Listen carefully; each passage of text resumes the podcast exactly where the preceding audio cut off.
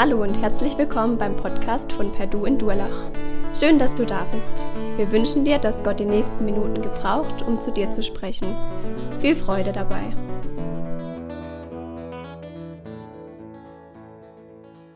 Und heute haben wir dieses schöne Thema, das Wunschkind, die Geschichte Samuels, also 1. Samuel 1 bis Kapitel 2, Vers 10. Ich werde heute nicht gleich das, den ganzen Text lesen, sondern immer wieder abschnittweise, dass wir dann durchgehen. Zunächst einfach so das als Eingang, Kapitel 1, 1 bis 8. Es war ein Mann aus Ramathaim, Zophim, vom Bergland Ephraim, der hieß Elkanah, ein Sohn Joachams, des Sohnes Elihus, des Sohnes Tohus, des Sohnes Zufs, ein Ephraimiter. Er hatte aber zwei Frauen, die eine hieß Hannah, die andere Penina. Penina aber hatte Kinder und Hannah hatte keine Kinder. Dieser Mann ging Jahr für Jahr hinauf aus seiner Stadt, um den Herrn der Heerscharen anzubeten und ihm zu opfern in Shiloh. Dort aber waren Hophni und Pinjas, die beiden Söhne Elis, Priester des Herrn. An dem Tag nun, als Elkanah opferte, gab er seiner Frau Penina und allen ihren Söhnen und Töchtern Anteile vom Opfermahl. Hannah jedoch gab er einen doppelten Anteil, denn er liebte sie. Doch Yahweh hatte ihr eigene Kinder versagt. Ihre Rivalin kränkte sie schwer und demütigte sie wegen ihrer Kinderlosigkeit. Das wiederholte sich jedes Jahr. Immer wenn sie zum Hause Jahwes hinaufzogen, kränkten sie sie, kränkte sie sie derartig, dass sie weinte und nichts aß. Elkanah, ihr Mann, sagte dann zu ihr, Hanna, warum weinst du denn? Warum isst du nichts? Warum bist du so traurig? Bin ich dir nicht mehr wert als zehn Söhne?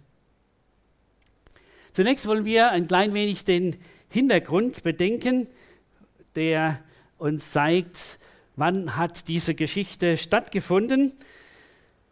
Die Berichte des Samuel sind, fallen in die Übergangszeit zwischen der Epoche der Richter und der Zeit der Könige.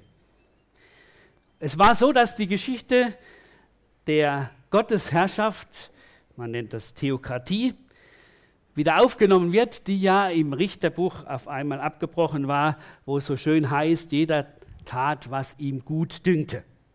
Also nicht, was Gott wollte, sondern einfach, was ihm gut dünkt. Und das Hauptthema in diesem Samuel-Buch ist Gottes Verheißungstreu. Und das zeigt sich auch darin, dass Gott auf der einen Seite den untreuen Eli als Priester und seine Söhne und auf der anderen Seite den ungehorsamen König Saul absetzt, um dadurch dann einerseits den Samuel, den getreuen Priester und Richter Israels hervorzubringen, was uns heute beschäftigt, und dann später auch den König, Saul, äh, den König David, ein Mann nach dem Herzen Gottes. Samuel war also der Sohn Elkanas, ein Ephraimiter aus Rama, so könnte man kurz sagen. Und er, dieses Rama war etwa 25 Kilometer von Shiloh entfernt.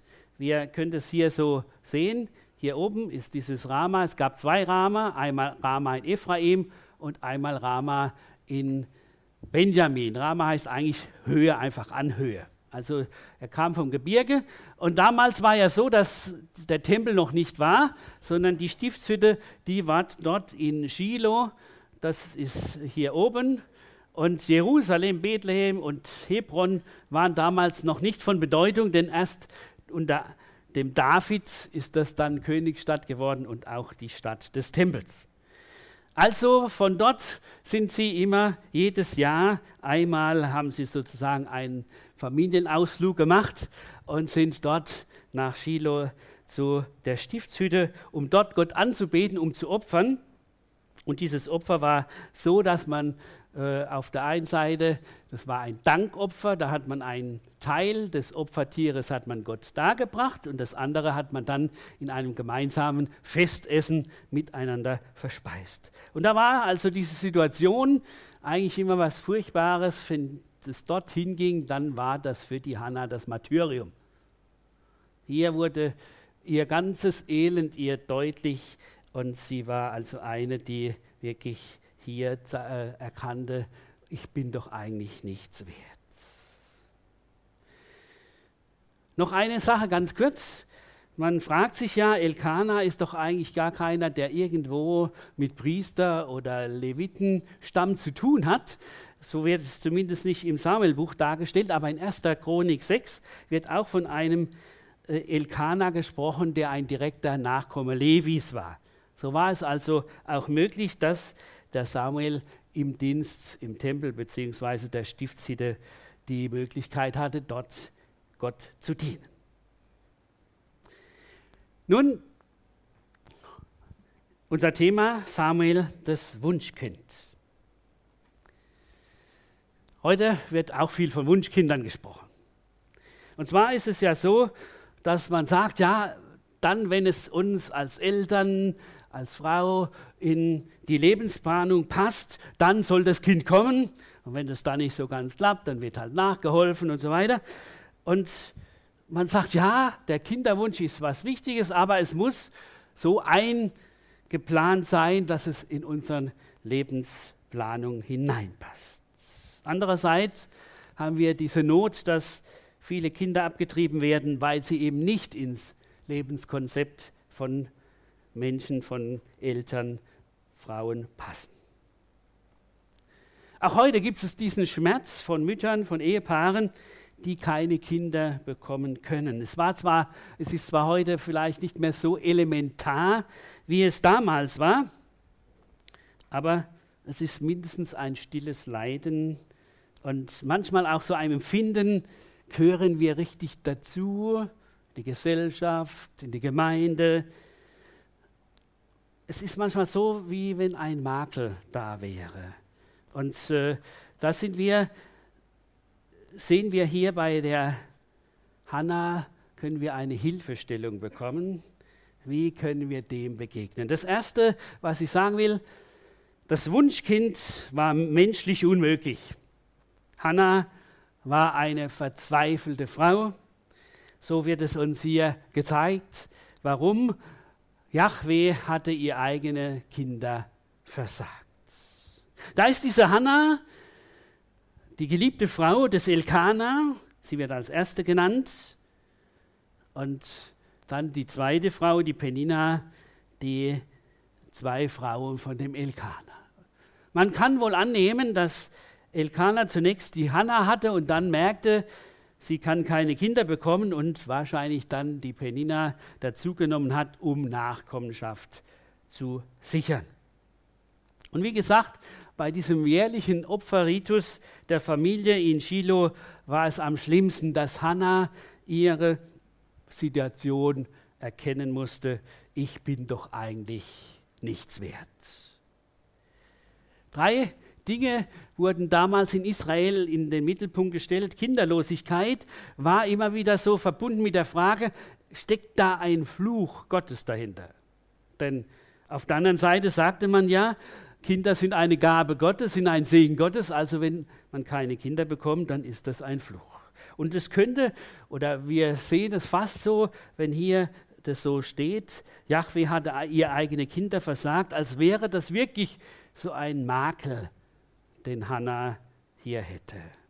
Aber Gottes Absicht war eine ganz andere. Denn Gott wollte genau da eingreifen und deutlich machen, ich zeige, dass das, was menschlich unmöglich ist, ich doch geben kann und daraus ein wunderbarer Segen geschehen kann.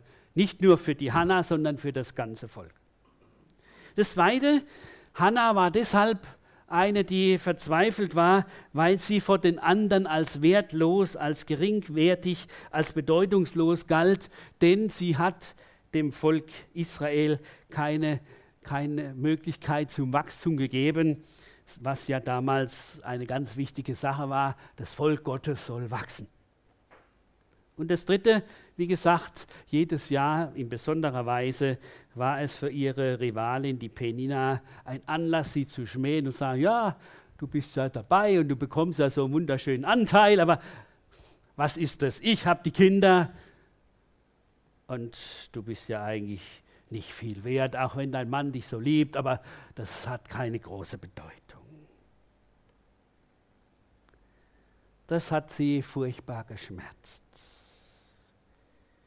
Und obwohl der Elkanah ein Mann war, der hier Empfinden hatte und ihr das auch weitergibt, ich habe dich doch lieb, sei doch nicht betrübt, war sie eine, die einfach im Innersten litt.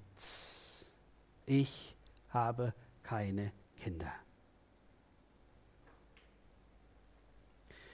Wenn wir hineinschauen in die Bibel, und ich möchte da kurz drauf eingehen, immer wieder wird es auch uns klar gemacht, dass es Situationen gab, wo Frauen keine Kinder bekommen konnten und das Gott aber in besonderer Weise gebrauchte, um dadurch seine Geschichte und sein Beschenken deutlich zu machen. Es gibt eine Stelle in Jesaja 54, wo Gott sein Volk vergleicht mit einer Frau, die keine Kinder hat und dann eigentlich eine wunderbare Verheißung gibt, dass er sagt, denn die Verlassene wird viel mehr Söhne haben als die Frau, die verheiratet war. Habe keine Angst, du wirst nicht wieder enttäuscht, schäme dich nicht, du wirst nicht wieder beschämt, denn die Schande deiner Jungfrauschaft wirst du vergessen, wirst nicht mehr an die Schande der Witwenschaft denken, denn dein Schöpfer ist dein Ehemann. Er ist Yahweh, der allmächtige Gott, dein Befreier. Er ist der heilige Gott Israels, der Gott, dem die ganze Erde gehört. Es ist richtig, es ist zunächst mal für das ganze Volk gedacht und wird deutlich gemacht, Gott hat sein Volk eben nicht verlassen und lässt es nicht einfach dastehen, aber es ist auch eine Hilfe, die zeigt, dass solche, die keine Kinder haben, bei Gott niemals geringschätzig gesehen werden und dass er sagt, ich will euch das ersetzen, was euch hier fehlt. Ich will der liebende Ehemann sein.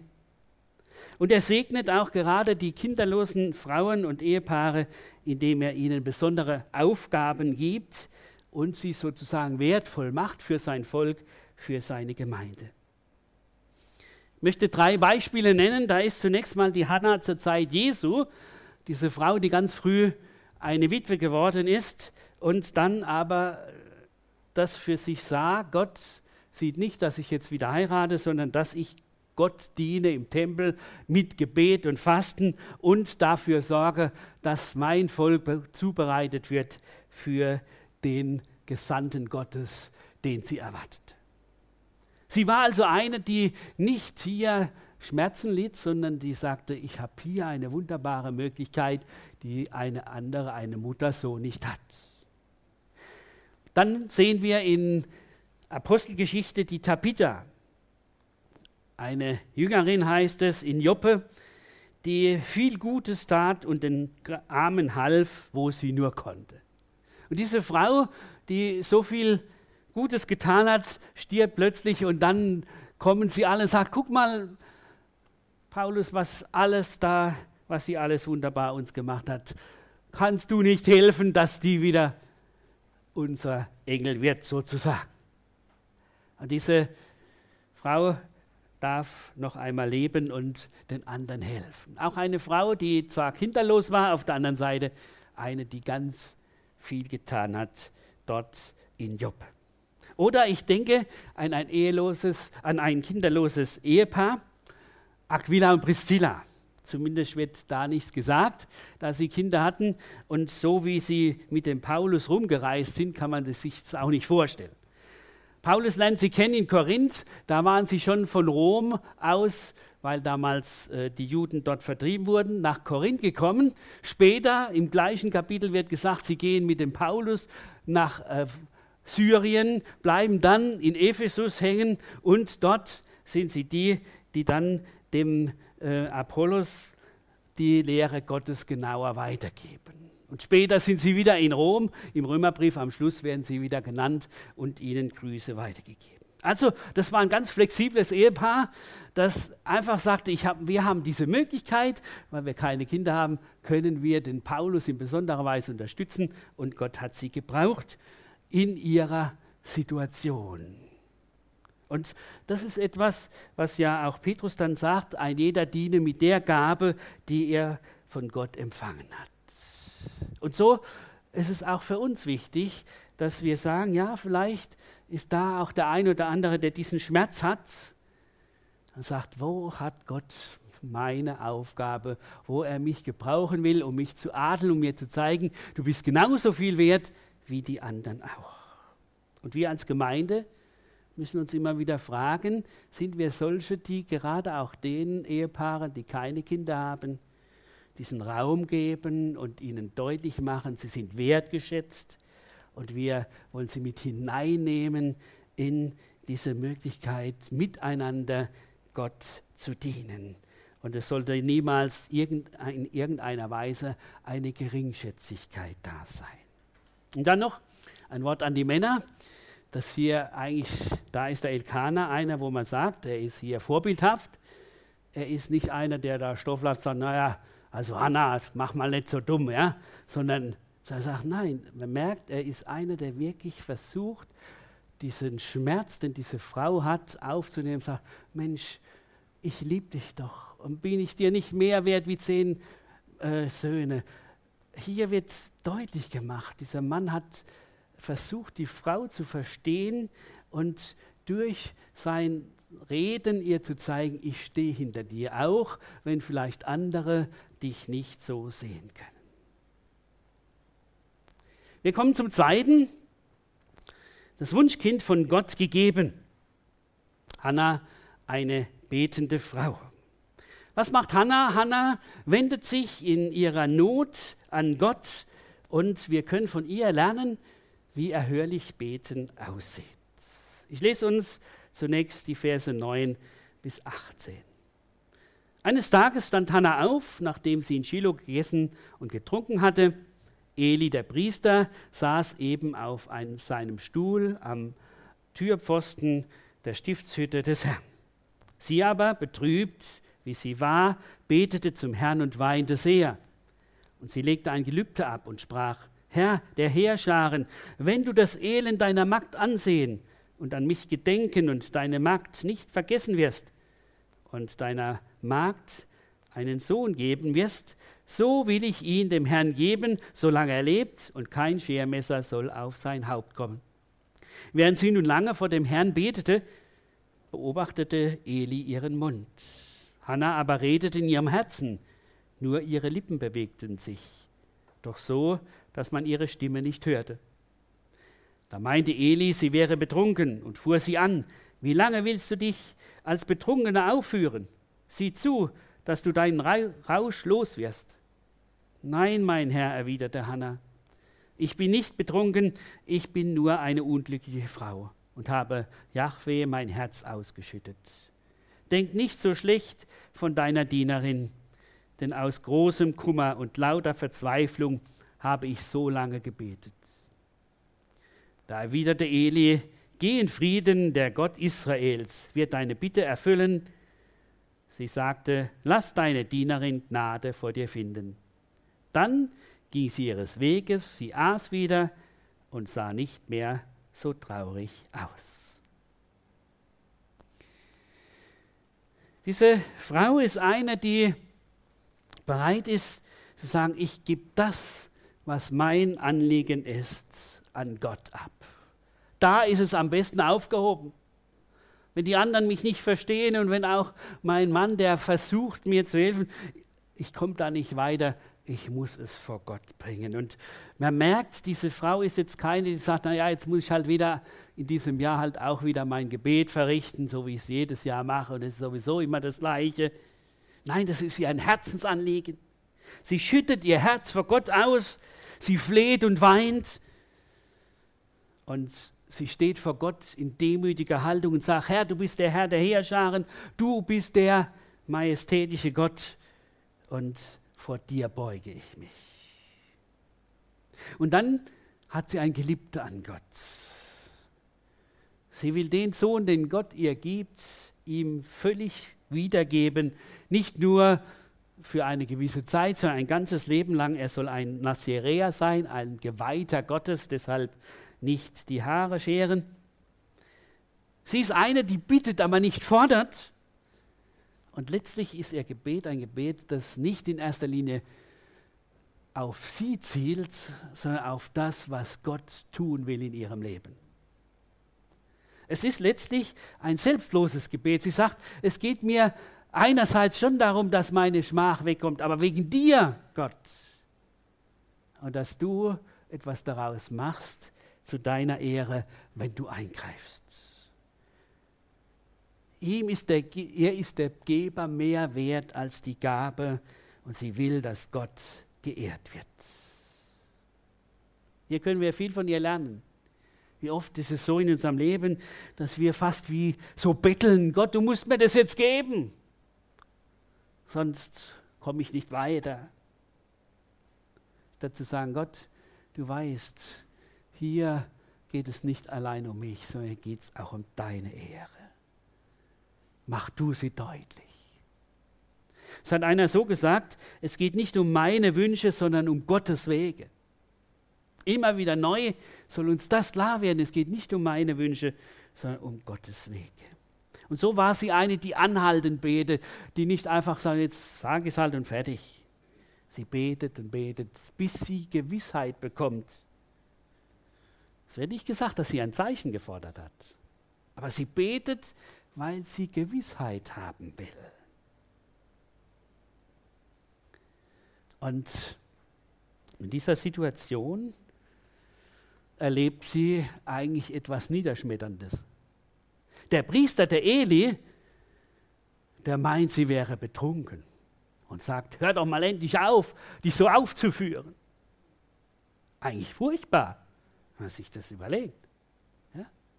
Da merkt man auch, wie der Eli geistig stand. Wenn er klar mit Gott verbunden gewesen wäre, glaube ich nicht, dass er das so gesehen hätte. Aber nun, was macht die Hanna? Die Hanna ist nicht eine, die jetzt sagt, also Eli, du als Mann Gottes bist so einer und fast verwechselt das völlig. Ich bin doch nur eine Frau, die völlig verzweifelt ist und vor Gott kommt.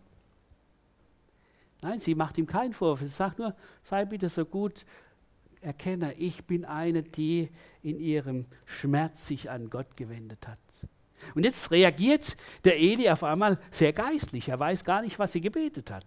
Aber er sagt, dir geschehe, was Gott, was du vor Gott gebeten hast.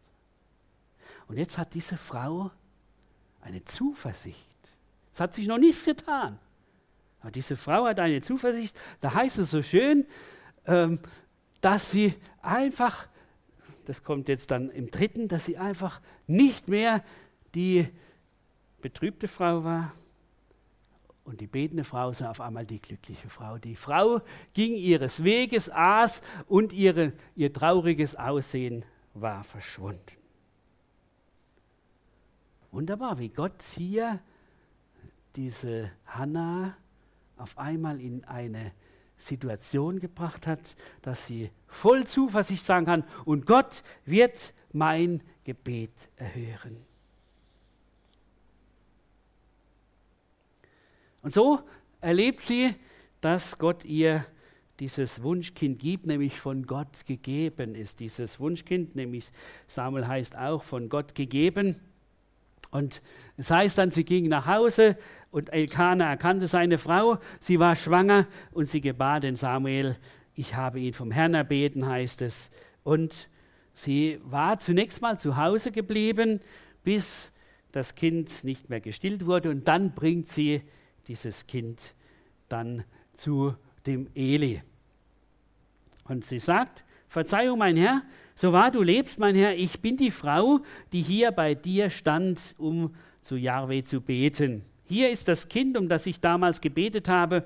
Jahwe hat mein Gebet erhört. Er gab mir, worauf, worum ich ihn bat. So will ich auch mein Versprechen erfüllen und übergebe ihn Jahwe. Sein Leben lang soll er Jahwe gehören. Dann warfen sich die beiden zum Gebet vor Yahweh nieder.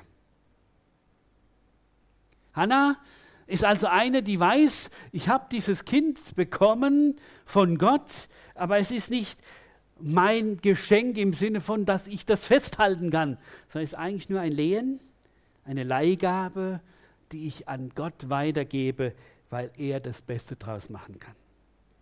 Hannah bringt ihr Kind zurück als Zeichen des Lebens und sie sagt, das ist für mich das Leben, dass dieser mein Sohn dem Herrn dienen kann. Und dieser Samuel, er wächst dort auf, lernt den Umgang mit Gott, wird Diener und Reformator des Volkes Gottes. Wenn man aber genau hinschaut, war damals in der Stiftshütte das gar nicht so ein wunderschöner Ort, wo alles wunderbar in Ordnung war. Denn die beiden Söhne von dem Eli, Hophni und Pinas, waren alles andere als Priester. Sie waren solche, die sich immer wieder bereicherten am Opfer und die sogar Tempelprostitution eingeführt hatten. Also heidnisches hineingenommen. Und in diese Umgebung kommt nun der Samuel. Gut, Eli hat wahrscheinlich ihn in besonderer Weise in Obhut genommen, aber für, den, für die Hannah war das auch nicht einfach. Die wusste da auch, dass das nicht alles so in Ordnung war. Aber sie sagt, der gehört Gott und Gott wird ihn bewahren und wird ihn segnen und zum Segen setzen. Hannah ist also bereit, das, was Gott ihr gibt, ihm zu weihen und zu sagen, wenn ich einen Segen davon haben will, von dem, was Gott mir geschenkt hat, dann geht es nur da, dass ich es ihm zur Verfügung stelle. Eine Sache, die auch in unserem Leben sich immer wieder offenbart. Da, wo ich das, was Gott mir geschenkt habe, ihm zur Verfügung stelle, da kann es zum Segen für mich und andere werden. Übrigens, die Hannah, sie hat nicht nur den einen Sohn gehabt, sogar später heißt es dann in Kapitel 2, 21, sie bekommt noch drei Söhne und zwei Töchter. Gott zeigt ihr, weil du das abgegeben hast, bin ich der, der dich weiter segnet und dich zum Segen setzt. Und jetzt kommt das große, Hannah ist nicht eine, die sagt, ich habe jetzt bekommen, was ich brauche, alles in Ordnung, fertig aus. Sondern dieses Wunschkind führt sie in die Anbetung und Hannah ist eine dankbare Frau ein Leben lang. Man könnte sagen, im Loben wächst sie über sich hinaus und wird eine, die etwas weitergibt, was man prophetisch nennen kann. Sie weist letztlich auf unseren Heiland Jesus Christus hin. Ich lese uns diesen Lobgesang. Da heißt es, und Hannah betete und sprach, mein Herz freut sich in dem Herrn, mein Horn ist erhöht durch den Herrn, mein Mund hat sich weit aufgetan über meine Feinde, denn ich freue mich in deinem Heil.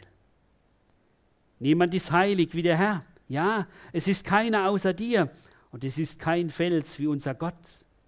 Redet nicht viel von hohen Dingen, Vermessenes gehe nicht aus eurem Mund, denn der Herr ist ein Gott, der alles weiß und von ihm von ihm werden Taten gewogen. Die Bogen der Starken ist zerbrochen, aber die Schwachen haben sich mit Kraft umgürtet. Die Satten haben sich um Brot verkauft, aber die Hungrigen hungern nicht mehr. Ja, die Unfruchtbare hat sieben geboren und die viele Kinder hat, ist verwelkt. Der Herr tötet und macht lebendig. Er führt ins Totenreich und führt herauf. Der Herr macht arm und macht reich. Er erniedrigt, aber erhöht auch. Er hebt den Geringen aus dem Staub, aus dem Kot erhöht er den Armen, damit er sie sitzen lasse unter den Fürsten und sie den Thron der Herrlichkeit erben lasse. Denn die Grundfesten der Erde gehören dem Herrn und er hat die Erde auf sie gestellt.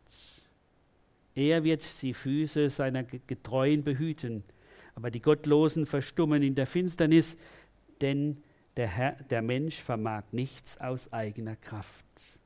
Die Widersacher des Herrn werden zerschmettert werden. Er wird über sie donnern im Himmel. Der Herr wird die Enden der Erde richten und wird seinem König Macht verleihen und das Horn seines Gesalbten erhöhen. Hannah gibt diesen Lobgesang weiter in der Art, wie man es in der damaligen Zeit gemacht hat, aber es wird deutlich, da sind sehr viel persönliche, erlebte Sachen drin. Mein Herz freut sich im Herrn. Ich habe die Freude bekommen, weil Gott sich in meinem Leben offenbart hat. Mein Horn ist erhöht durch den Herrn. Ich bin eine, die etwas wert ist, auch wenn es zunächst so aussah, als wäre ich wertlos. Mein Mund hat sich weit aufgetan über meine Feinde, denn ich freue mich in deinem Heil. Ich denke, es war jetzt nicht so, dass die Hanna jetzt so richtig die Retourkutsche gemacht hätte. Also, siehst Penina, jetzt bin ich dran. Nein, sondern sie sagt, guck, so ist es. Wenn du meinst, du könntest dem anderen eine auswischen, am Ende musst du merken, nein, das geht nicht. Gott steht über allem. Er ist der, dem man nicht vermessen begegnen kann. Und so sagt sie, Gott ist der Heilige, Gott ist der Einzige, Gott ist der, auf den man sich verlassen kann. Er ist ein Fels. Und Gott weiß, wie wir es wirklich meinen. Er kennt unser Innerstes. Und er sagt, ja, da war die Penina, ja, sie hat Kinder bekommen, sie hat damit das Volk Gottes sozusagen vergrößert, aber war das die Sache? Wie oft ist es auch in der Gemeinde Jesu, da gibt es Menschen, die ganz viel für den Herrn tun. Es ist ganz wichtig, etwas für ihn zu tun, damit sie ihm etwas bringen können. Und Gott sagt, nein, solange du das aus dir heraus tust, kannst du mir gar nichts bringen. Erst wenn du bereit bist, das alles abzugeben an mich und mich wirken zu lassen, dann ist es etwas, was für mich wertvoll ist. So zeigt es Hannah. Sie ist eine, die das begriffen hat. Ich kann, mir, ich kann Gott äh, nicht für mich in Anspruch nehmen, indem ich mir das gewinne, indem ich mir das erarbeite, sondern mit Gott im wunderbaren Kontakt zu sein, ist geschenkte Gnade, unverdiente Gnade. Und sie kommt dann darauf, dass sie sagt, und da wird sie Prophetin, sie sagt, der Herr macht lebendig und der Herr tötet und macht lebendig. Hier schon ein Hinweis auf die Auferstehung Jesu. Der Herr macht arm und macht reich, er erniedrigt und erhöht, er kann alles umkrempeln. Das, was sich zunächst mal so aussieht, als ob die einen die Macht hätten, kann auf, von heute auf morgen genau umgekehrt sein. Und sie kommt dann dahin, dass sie sagt, was ist das Größte? Gott ist der, der am Ende seinen König Macht verleiht und seinen Gesalbten erhöht. Hinweis auf den wiederkommenden Herrn, wenn Gott seinen Sohn in diese Welt wieder hineinbringt und er als der König, als der Könige und Herr aller Herren sich zunächst mal seinem Volk offenbart und sie ihn endlich kapieren, das ist der Gesalte, das ist der Gesandte Gottes. Auf der anderen Seite, er ist vorher schon gekommen, um uns zu erlösen und wir dürfen Menschen sein, die ihn als den sehen, der unser Heil ist. Hannah, eine Frau, die erlebt, wie Gott sie aus der verzweifelnden Frau zu einer dankbaren Frau macht, indem sie vor Gott tritt mit ihrer Not, indem sie sich von Gott neu Freude schenken lässt und erleben lässt, ich darf erfahren, wie Gott sich um mich annimmt. Und was heißt das jetzt für uns? Das erste ist, Gehe zu Gott mit deiner Not, denn er kennt deinen Schmerz und er ist der, der wirklich helfen kann. Immer wieder neu sind wir aufgefordert, dass wir letztlich vor Gott treten mit dem, was uns Not bereitet. Natürlich können wir auch zu anderen gehen, uns beraten und so, aber grundsätzlich geht es darum, dass Gott der ist, der unsere Not am besten, wo wir unsere Not am besten unterbringen. Und er ist der, der helfen kann, überbitten und verstehen, da wo menschlich gar nichts mehr möglich ist.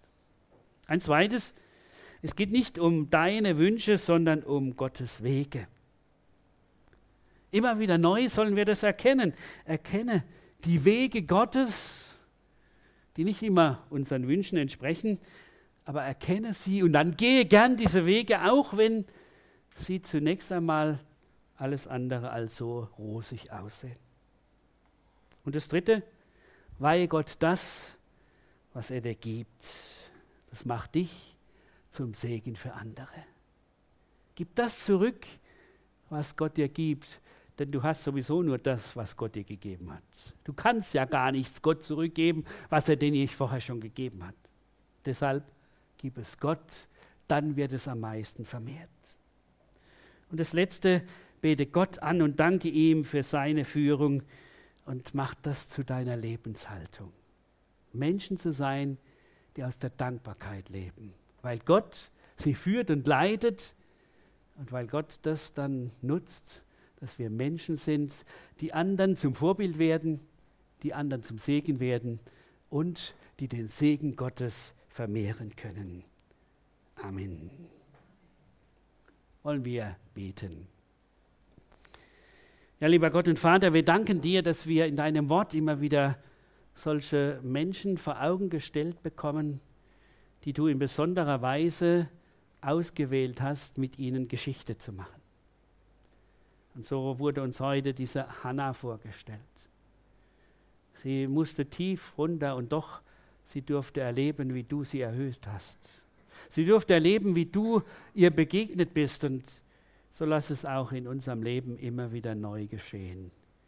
Da, wo wir nicht weiterkommen, willst du gerade in unser Leben hineinreden, uns begegnen, uns froh machen, uns zu Menschen des Dankens machen, damit wir so auch anderen zur Hilfe werden. Danke, dass du weißt um jeden Einzelnen von uns, wo er seinen Schmerz hat, wo es ganz neu gilt, vor dich zu treten.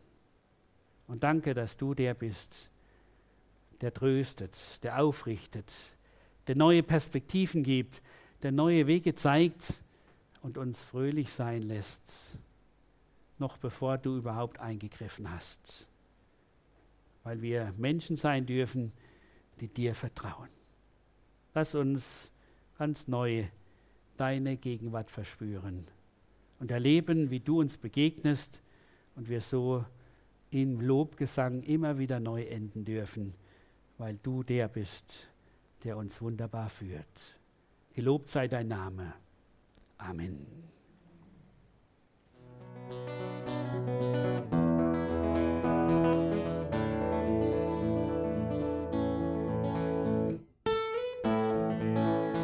Wir hoffen, der Podcast hat dir weitergeholfen. Falls du noch Fragen hast, besuche gerne unsere Homepage unter www.per-du.church. Hier findest du alle wichtigen Infos zur Gemeinde und zum Glauben. Tschüss und bis zum nächsten Mal.